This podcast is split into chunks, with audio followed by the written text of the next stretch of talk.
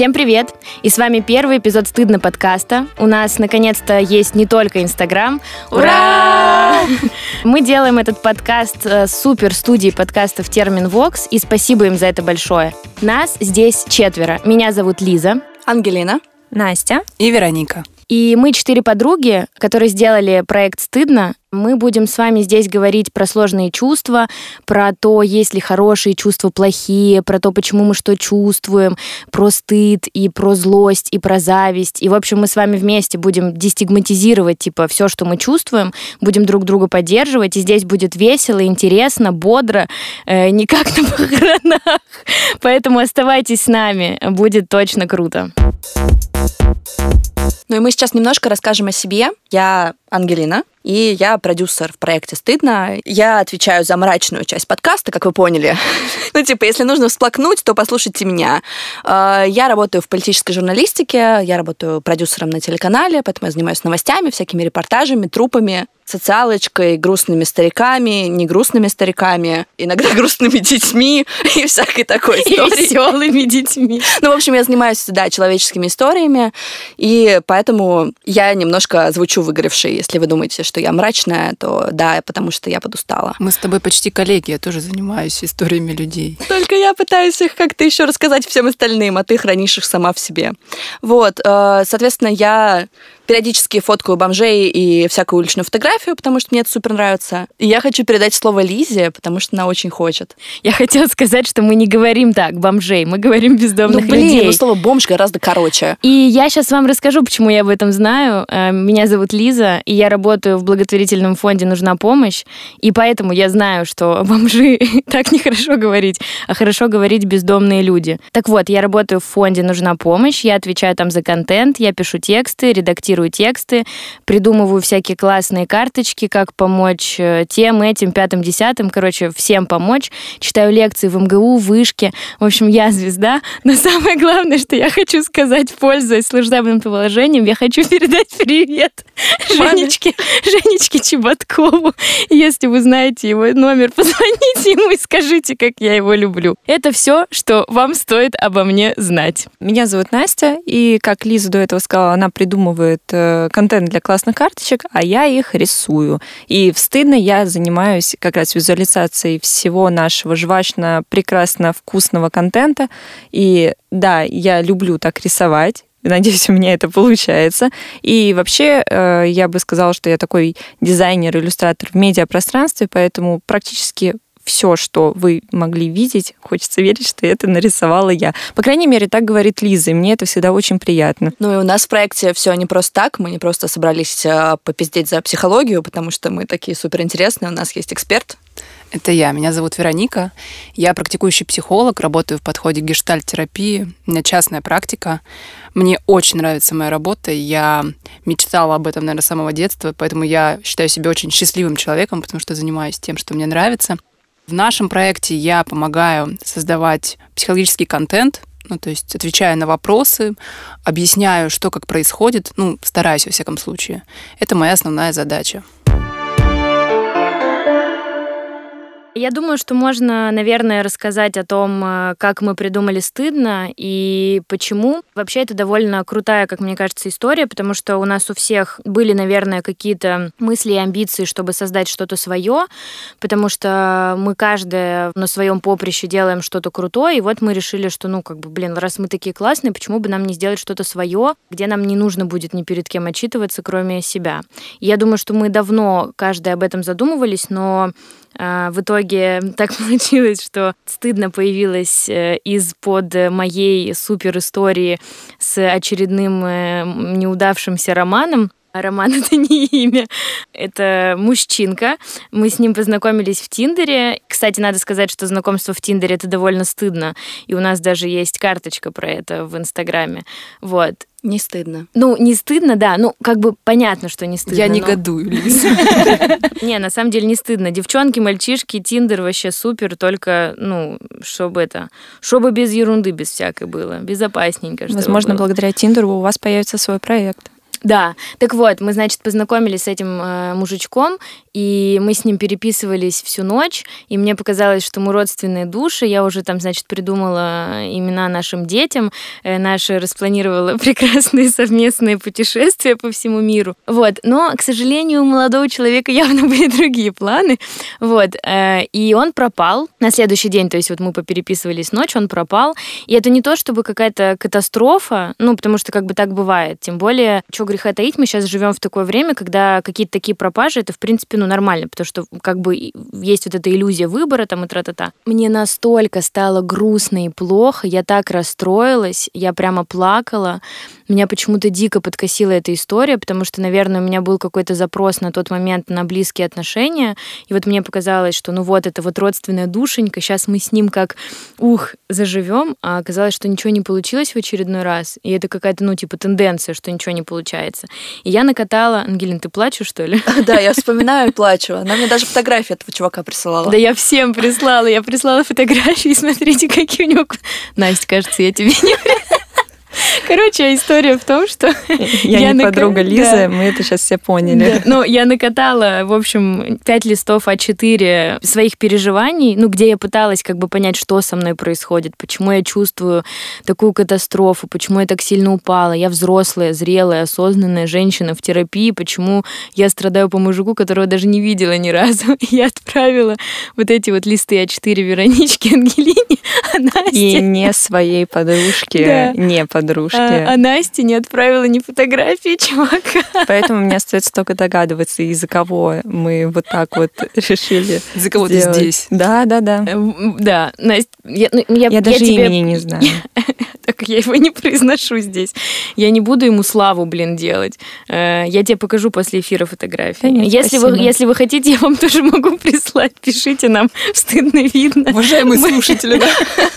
Мы потом найдем этого пацана и научим его обращаться с женщинами. Ну, короче... Звучит как и... угроза.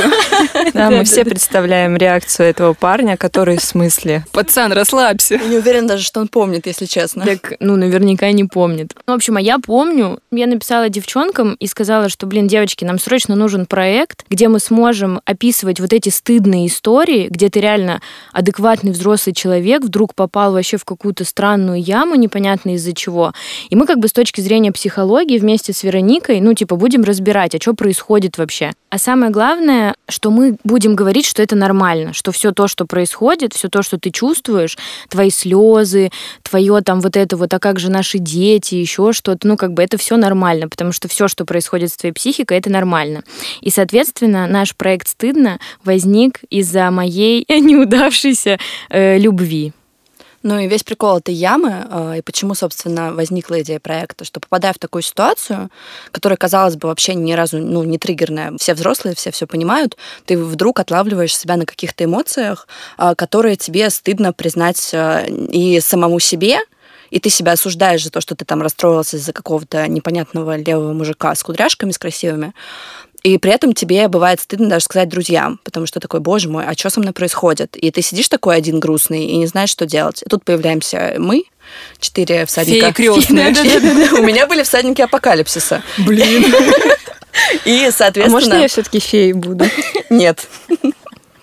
Без вариантов. Вот, и, соответственно, пытаемся как-то разобраться. Не просто мы говорим на все, что это нормально, пытаемся понять, почему именно это нормально, потому что нормализовать все это такая тенденция э, современная, что да, все нормально, все нормально.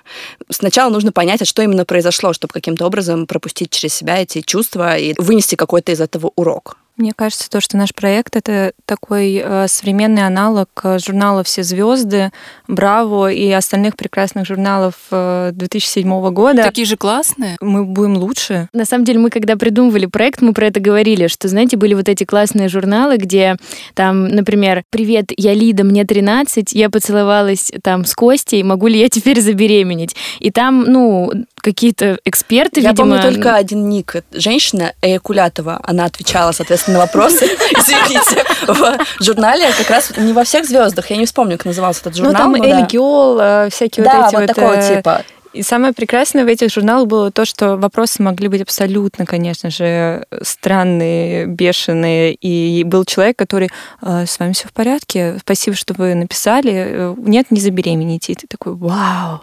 Прекрасно. А, Просто я, мне сейчас пришла гениальная, девочки, идея. У нас в «Стыдно» есть персонаж Люся, который мы ввели для того, чтобы все... На ее ну, примере. Да, как бы все истории стыдные происходят с Люсей. То есть она прям берет на себя вообще все, что только можно пережить. И кажется, теперь я знаю, как, какая фамилия будет у Люси. И вот мы завели Люси паспорт. Да-да-да. Дело за малым.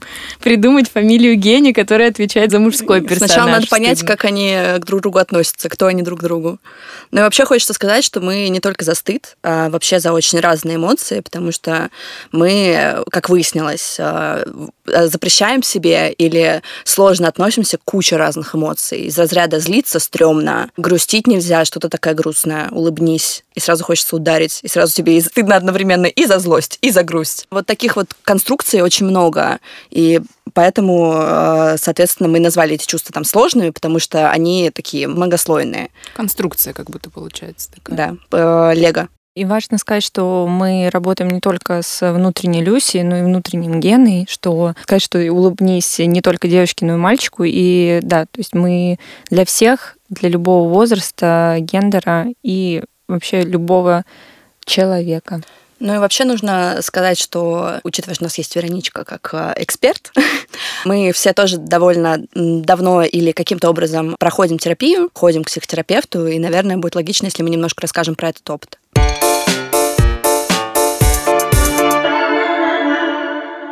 Давайте я начну. Это Лиза. Если вы еще э, не запомнили мой прекрасный голос. У меня было два подхода к терапии. Про первый я рассказывать не буду. Он был такой, ну, немножко детский, и, и там вообще нечего даже про него рассказывать. А второй подход э, был в момент, когда, пардон, Муану, он опять связан с молодым человеком. Я уехала в командировку, и там познакомилась с мальчиком. Мы с ним встретились, прекрасно провели время. Он мне дико понравился. Вот это, знаете, типа perfect match, когда ты представляешь, что, ну, вот он будет вот такой. Он будет там в вельветовых штанишках, там в клетчатой рубашечке, из меди откуда-то. Если ты слушаешь это, напиши мне. Девчат, кому-то еще нравятся вельветовые штаны? После этого выпуска скупка вельветовых штанов просто на 200%. Блин, вельветовые штаны топ, девчонки. Ну, короче, он был прям супер, и мы с ним посидели в кофейне. И он такой, ну, пойдем погуляем. Я говорю, пойдем. И мы с ним идем, идем, идем, и он вдруг говорит, слушай, мне так плохо стало, я поехал домой. Просто посреди улицы. Ну, как бы я в чужом городе, и у меня до поезда там 4 часа, я рассчитывала с ним их провести. Может, он съел что-то не то? Да, Вероника, да, Возможно, он съел. он почувствовал к тебе так много, что не смог как бы сдержаться. В- Возможно, возможно. Ну, в общем, э, я говорю, ну да, конечно, езжай, ну, типа. И он реально, он уехал домой, я 4 часа гуляла одна, и потом я ему написала, что, ну, я вообще-то смелая, так-то девчонка, я ему написала, слушай, братан, как бы ты мне понравился и тра-та-та, ну, может быть, ну, он что-то мне, короче, ответил, что там, ну, мы в разных городах. Короче, суть в том, что я приехала домой, и я просто целый день прорыдала из-за того, что я подумала, что все дело во мне, я сказала что-то не так, я выгляжу не так, я вообще вся не такая, никто меня никогда не полюбит. И я поняла, что вот в этой ситуации нужно идти срочно к терапевту. Я пришла и сказала, что типа, Аня, здравствуйте, я себя не люблю, и я жить так больше не хочу, давайте что-то с этим делать. Вот, и мы в терапии пытаемся, чтобы я себя полюбила условно, потому что я жила, у меня был образ идеальной Лизы, и я до него типа не добиралась никогда, и постоянно себя била палками, что, блин, ты типа кикимора болотная, вот надо быть вот такой вот, а ты вообще грязь из-под ногтей. И мы с Аней пытаемся как бы убрать вот эту Лизу идеальную вообще, в принципе, из моего пространства и быть той Лизой, которая я есть сегодня. Вот сегодня я такая, и сегодня я себя люблю. Завтра я там захочу, например, э, стать там, не знаю, лучше, хуже, какой угодно, и я себя тоже буду любить. И мой опыт в терапии — это про то, что я учусь принимать себя, учусь себя полюбить без любви другого. Вот, что важно. То есть я учусь любить себя не тогда, когда меня любит кто-то еще, а тогда, когда люблю себя я, и этого мне достаточно. Это очень, как оказывается, тяжело и классно одновременно. Хотела спросить у Вероники, наверное, а более здоровый вариант любви, когда ты э, любишь э, себя без любви другого? Мне просто нравится формулировка без любви другого. Ну, если ты не опираешься на эту любовь другого, Мгм. опираешься на себя. Ну да, это какой-то такой... Потому что другой может пропасть, умереть, бросить тебя, что угодно может произойти. И ты разрушишься И ты, при да, этом. а ты не можешь без его любви. Мгм. И тебе же нужно, ну, как-то продолжать жить. Тогда ты опираешься на свою любовь, которая внутри. Получается, что если мы опираемся на любовь другого, другие ведь могут меняться. Мгм. И ты тогда, ну, как бы непонятно, каким тебе быть. То есть сначала тебе нужно быть одним, потом он сменяется, и тебе, получается, нужно подстраиваться. Ты чтобы так тебя любили. мимикрируешь под другого Да, и, ты, и тогда какой ты, если тебе нужно постоянно подстраиваться? Да, и в этом тоже, кстати, был запрос, что мало того, что... И мне кажется, это частая история, когда ты себя не очень любишь, и ты опираешься всегда в выборе себя на то, каким тебя полюбит другой, и ты из себя делаешь Франкенштейна такого. Так, он любит вот эти фильмы, я тоже их полюблю. Он любит вот эти книги, я их полюблю. Он любит вот этот стиль, я буду так одеваться. И когда я осталась одна, без любви другого, одна сама с собой, я такая, ох, ёба, а я-то что люблю? Я вообще, я клянусь, я даже не знала, типа, вот мне там Рамштайн, Губин или там Касабин, типа, А, оказывается, все вместе. Да, оказывается, все вместе. А сколько тебе времени потребовалось на то, чтобы сдвинуться с точки нелюбви к себе к... Мы не говорим о том, то, что ты сейчас все идеально проработанная. Мне кажется, что первые полгода вообще как бы, ну, типа, в унитаз. Потому что я приходила такая вся благополучненькая, типа, да, я это что, да, у, тю там, какие-то смешнюльки у меня постоянно. То есть я рассказывала какие-то штуки, мне мой терапевт говорил, Лис, вот вы рассказываете, мне плакать хочется, но вы рассказываете настолько смешно, что я просто ржу, простите. И первые там полгода мы вот в этом как бы были. Я понимаю, что сейчас мне, конечно, гораздо легче, потому что сейчас я хотя бы знаю, что я клевый человек. Я знаю, что я добрая, умная, что я смешная, что я там не знаю. То есть я думаю, что вот если бы я с собой познакомилась, я бы подумала, Ебать ты про... Ну, лизок, ну ты, ух ты просто.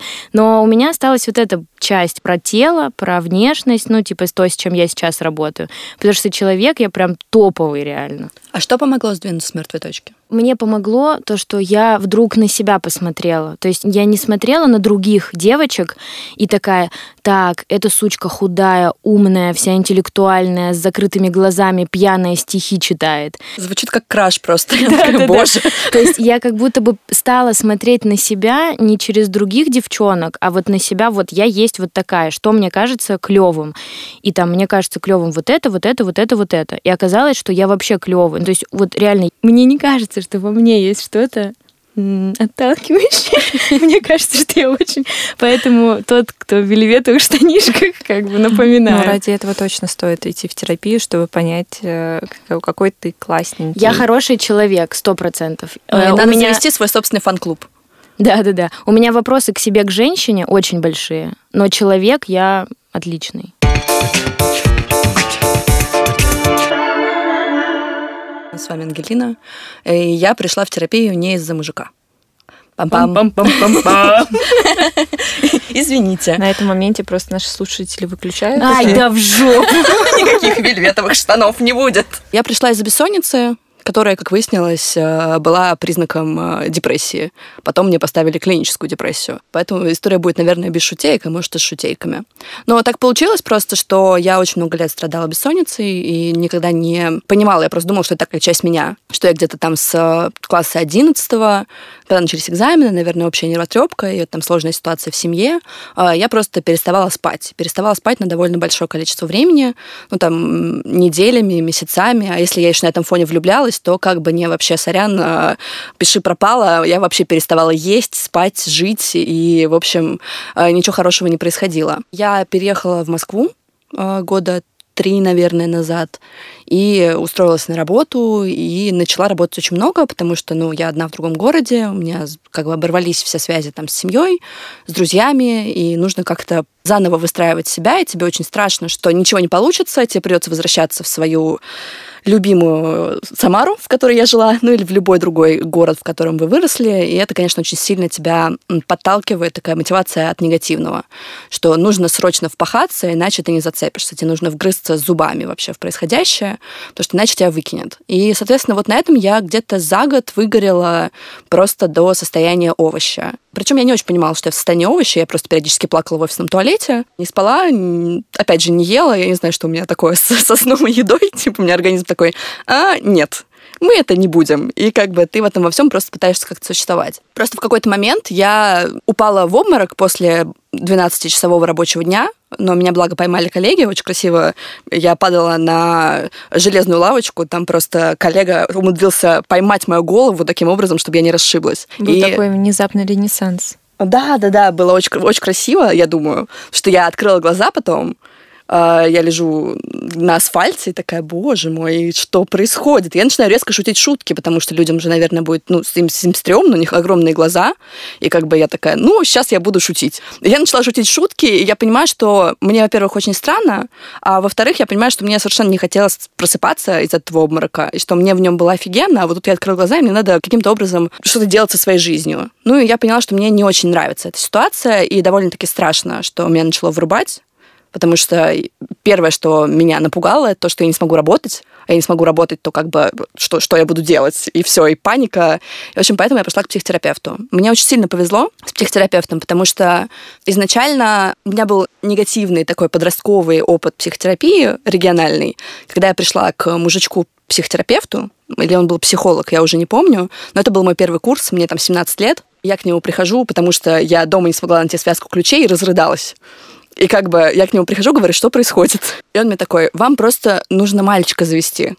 У-у-у. И Ну, я- и я хотя бы не родить. И- ну, мне 17 лет, ну, как бы... Спасибо, да, хоть на этом. И я просто вышла тогда от этого мужика с ощущением, что как бы, ну, либо меня плевали, либо, ну, как бы, мне вообще, вообще никак не помогло. Либо надо идти искать мальчика Да, да. все-таки. Но при этом, как бы, когда он мне сказал, вам нужно мальчика найти, у меня таким образом изменилось лицо, как будто бы меня сейчас тошнит, потому что мне вообще было не до мальчиков тогда. Я подумала, что психотерапия тогда не для меня, и начала каким-то образом, ушла в медитации, там, э, состояние на голове, э, чтение книжек по личной эффективности, и, соответственно, такую работу внутреннюю над собой постоянную, что нужно себя Снова совершенствовать. Про продуктивность Ну, конечно, что как бы мужик не помог, ну, значит, нужно как-то самой себя выстроить. Ну, и как бы, да, этим я занималась. Видимо, это тоже меня каким-то образом довело до обмороков и такой большой и серьезной бессонницы. Ну, и, соответственно, я пришла к психотерапевту в Москве уже. Мне здесь повезло, потому что с первого сеанса у нас произошел некий матч. Ну, то есть, каким образом я это поняла? Обычно люди, наверное, как-то по-другому понимают, но я просто пришла, начала что-то рассказывать э, про семью, а я пришла с запросом, что у меня типа все круто в семье, все нормально, просто вот я вот такая вот. И я начинаю что-то рассказывать, и вдруг понимаю, что я начинаю рыдать. Я рыдаю и такая, «А, а, что произошло? Почему? Ну, то есть там у тебя сеанс 50 минут, и ты половину рыдаешь, и ты смотришь на психотерапевта. Я тогда даже не могла платочки у нее взять со стола, потому что мне было странно. Ну, типа, я, я не могла. Я сидела, утирала г- глаза руками и не понимала, что происходит. Тут я поняла, что мне интересно, и мне нужно в этом остаться. И, наверное, основной какой-то посыл моей психотерапии, он про то, чтобы каким-то образом начать понимать, что я не сверхчеловек, который должен постоянно быть продуктивным, идеальным, не может проявить слабину, который должен работать постоянно. Ну и, соответственно, мы с психотерапевтом придумали мне мои трусы Супермена, в которые я все время впрыгиваю, и такая, вот у меня прекрасные ягодицы в красных трусах, и я лечу, значит, над городом и решаю все вопросики. Соответственно, э, выясняется, что вот я пока впрыгивала в эти трусы, я очень сильно задолбалась, и на самом деле лететь мне не хочется, и в трусах мне быть не хочется, можно как бы и без. И поэтому мы боремся с тем, чтобы я начала, наверное, близко к запросу Лизы, чтобы я начала принимать то, что есть, без э, постоянного тюкания себя палкой и говорения, что ты какая-то не такая, ты недостаточно работаешь, ты недостаточно эффективная, ты недостаточно умная, ты недостаточно красивая, ты все время недостаточно. Недостаточно. Да, и как бы мы не могу сказать, что сильно, ну мы ушли с мертвой точки. Да Я начала- ушли, конечно, я начала сто спать, ну как бы ты просто не слышишь мои разговоры с собой. А У меня просто есть внутренняя мразь. Внутренняя мразь, она такая, у всех есть Люся, а у меня мразь. И она периодически вылезает и такая, ну как-то все не очень. Слушай, очень хорошая идея для поста и для еще одного какого-то такого персонажа. Внутренняя мразь. Потому что, мне кажется, она Блин, существует рубрику от нее сделать, типа, которая будет говорить там, я не знаю, ну, обесценивать Фразочки переживания. Там, такие, мне типа. грустно, она, да пошла нахуй. В смысле тебе что ты размазалась? Что это вообще такое? Ты человек или там, я не знаю, тряпка? Ну, в общем, неприятная есть во мне женщина, э, с которой мы учимся каким-то образом налаживать диалог. Еще важно, в нашем инстаграме собачка видно мы разбирали как раз тему сверхчеловека и почему это пагубно, и почему ты не обязательно должен быть таким. Ну да, и самое главное, что мы разбирали, наверное, почему мы к этому стремимся. Вот откуда берется вот этот запрос у Ангелины быть там сверхчеловеком, у меня быть с какой-то сверхбабой, даже затмить Монику Белучи, там, я не знаю. Ну, то есть это откуда-то в нас всех берется, и мы в том числе объясняем, э, откуда. А когда ты понимаешь, откуда, ты что-то можешь уже с этим сделать, мне кажется ну, становится легче хотя бы понимать. Иногда от понимания может в какой-то степени, ну, отпускать хотя бы часть пружинок внутренних. Ну да, конечно, понимание — это часть процесса. Да, и тогда я могу рассказать про свой опыт терапии. С вами Настя. И я самый новичок среди девчонок в проекте, кто пришел в терапию. А, я, по-моему, хожу к терапевту около месяцев трех-четырех, ну, до полугода, и могу рассказать свою комично-ироничную ситуацию, немножко грустную, почему же я пришла к терапевту. Я послушала подкаст эм, своей подруги. Там была гостья, которая рассказывала, что у нее синдром дефицита внимания и гиперактивности, или СДВГ.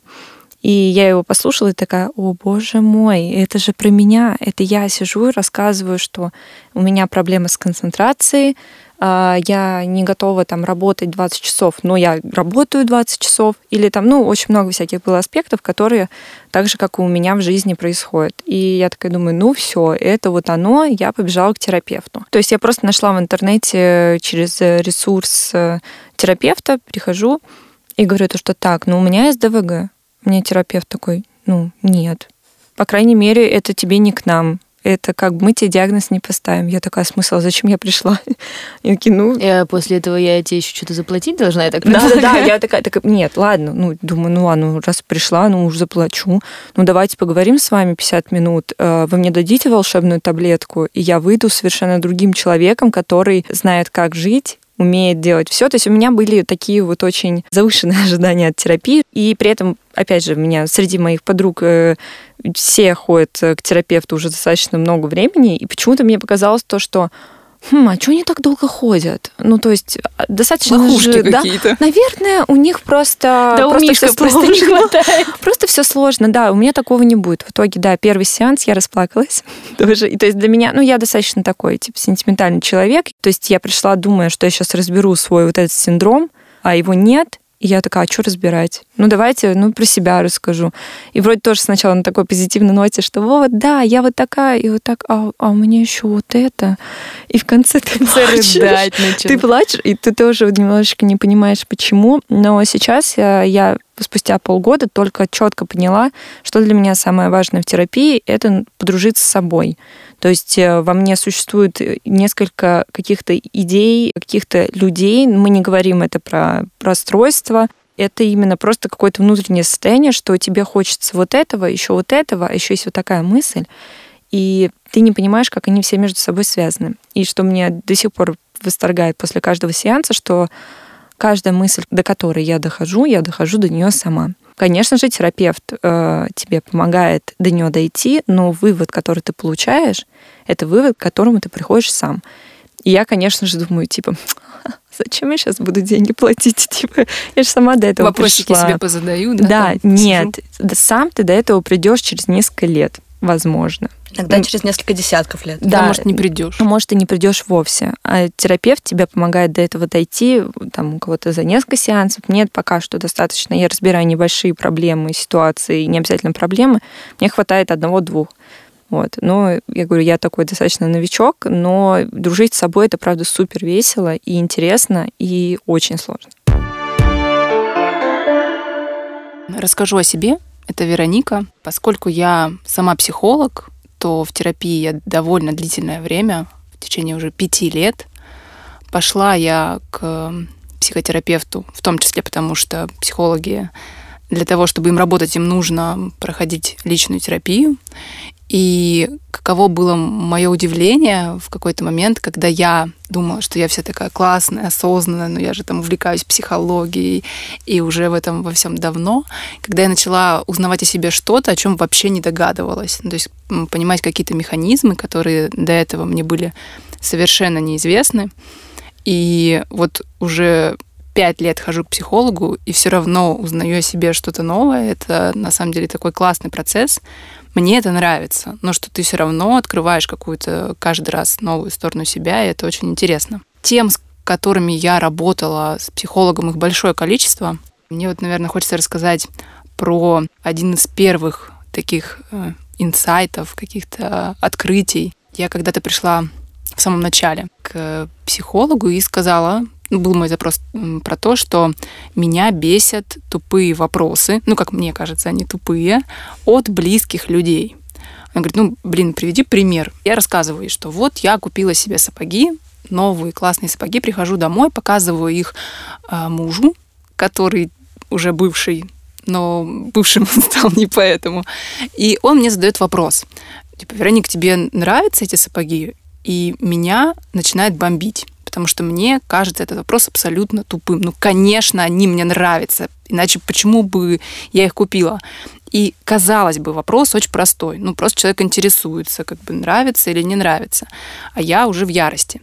И вот в ходе сессии, э, сессия называется сеанс у психотерапевта, у психолога, я понимаю, что вот такие вопросы для меня, они как будто бы некоторое сомнение в моей интеллектуальности. Ну, то есть э, только глупый человек, как мне казалось тогда, может купить вещь, которая ему не нравится. А если ты задаешь такой вопрос, то ты как будто бы сомневаешься в моей интеллектуальности. А мне э, очень важно быть интеллектуальной, это какая-то часть меня. И когда человек сомневается, ну, как-то я начинаю как будто бы защищаться и злиться. Ну, и то есть и вот эта цепочка, она вроде бы не ясна, она не на поверхности. И меня тогда это привело в какое-то глубочайшее такое яркое очень удивление, что, блин, это вот так работает, и я совершенно про это не знала.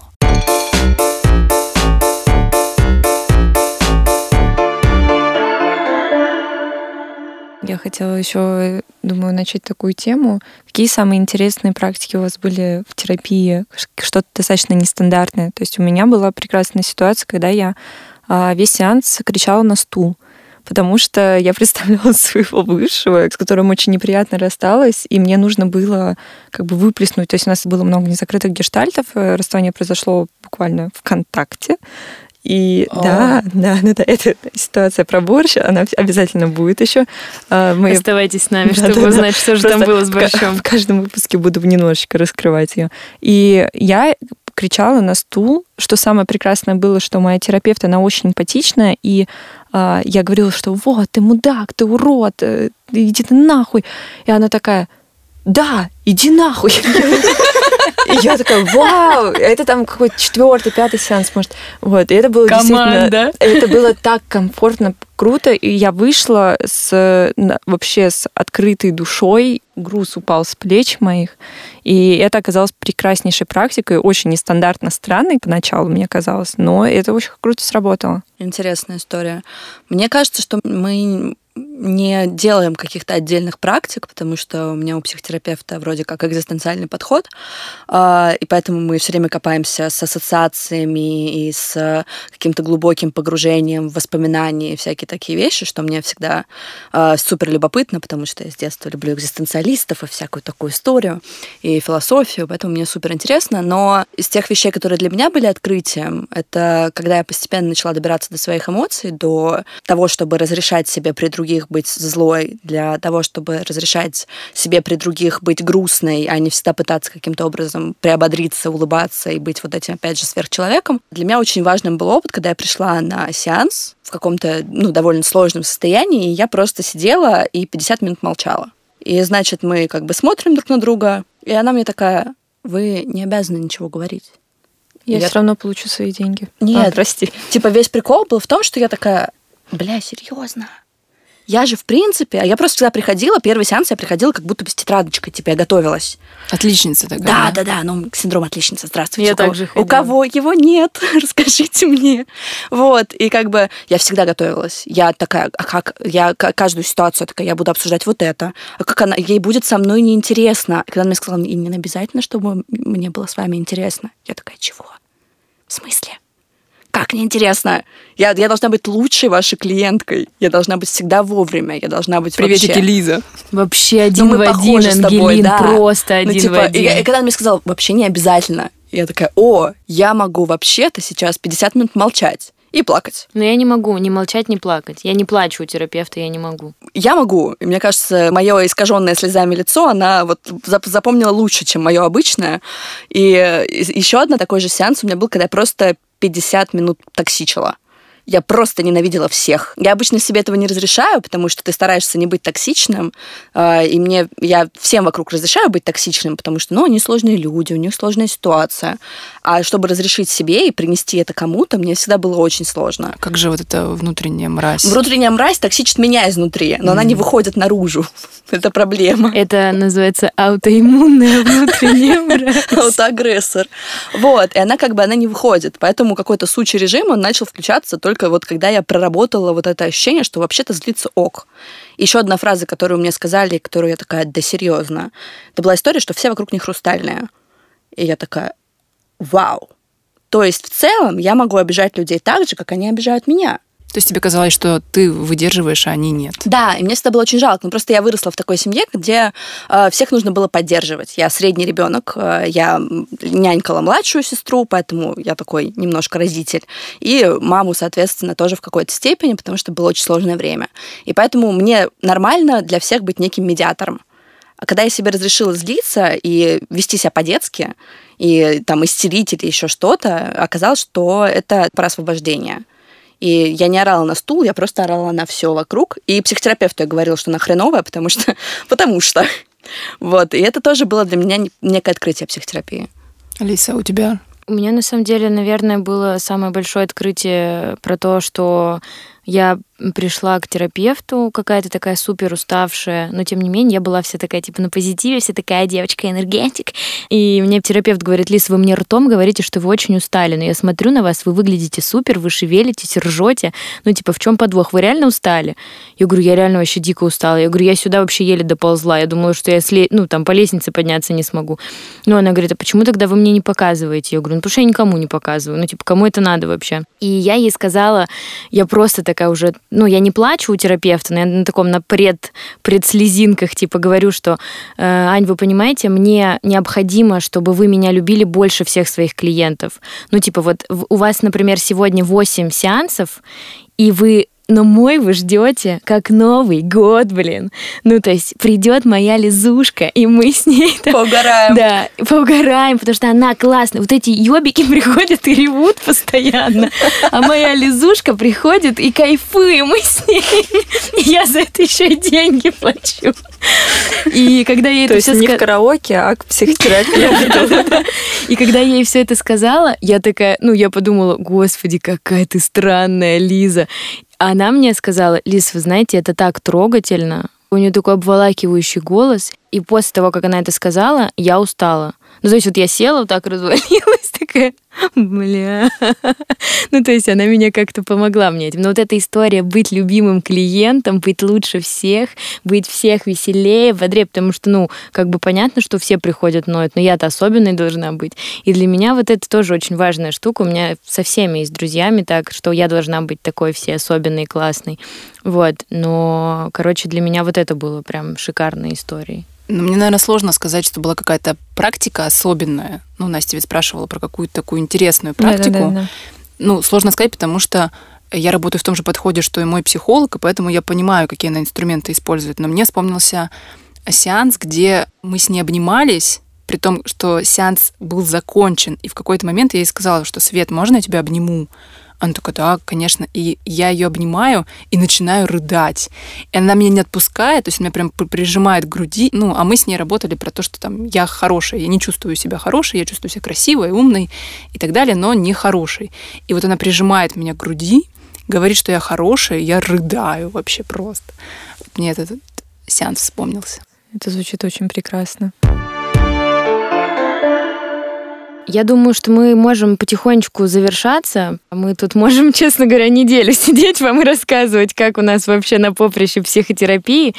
Вот. Но, наверное, самое главное, что мы хотим сказать, что вы узнали, кто мы такие, вы узнали, чем мы занимаемся, вы узнали про наш опыт э, в терапии, Мы делаем проект э, «Стыдно». Это вы тоже узнали. И дальше в следующих выпусках мы будем говорить про всякие сложные чувства, про то, как это все работает, делиться с вами остальными историями про вельветовые штаны, борщ, не знаю, там, своими слезами, своими переживаниями, потому что нам важно делиться этим, чтобы вы тоже могли этим делиться потому что мы тем самым, мне кажется, снимаем тревогу. Можно разговаривать о том, что ты слабый, злой, грустный, там, хуёвый и еще что-то. Если вы хотите побольше узнать о темах, о которых мы сегодня говорили, вы можете спокойно зайти в наш инстаграм собачка стыдно видно.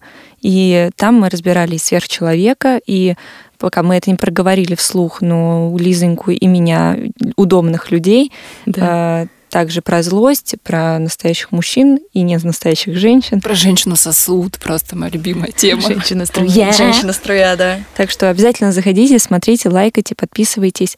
Э, мы будем очень-очень рады. Это был подкаст «Стыдно». Подписывайтесь на уведомления, чтобы ничего не пропустить. Оставляйте ваши комментарии и отзывы. Это позволит нам стать лучше. Новые выпуски вы можете послушать на любых удобных для вас подкаст-площадках. Это SoundStream, Apple подкасты, Google подкасты, CastBox и Яндекс Музыка. Ну и, конечно, подписывайтесь на наш инстаграм собачка стыдно видно, чтобы ничего не пропустить того, что мы там делаем классного. А еще самое главное, котятки, помните, что не стыдно даже когда видно. С вами были Лиза, Ангелина, Вероника и Настя.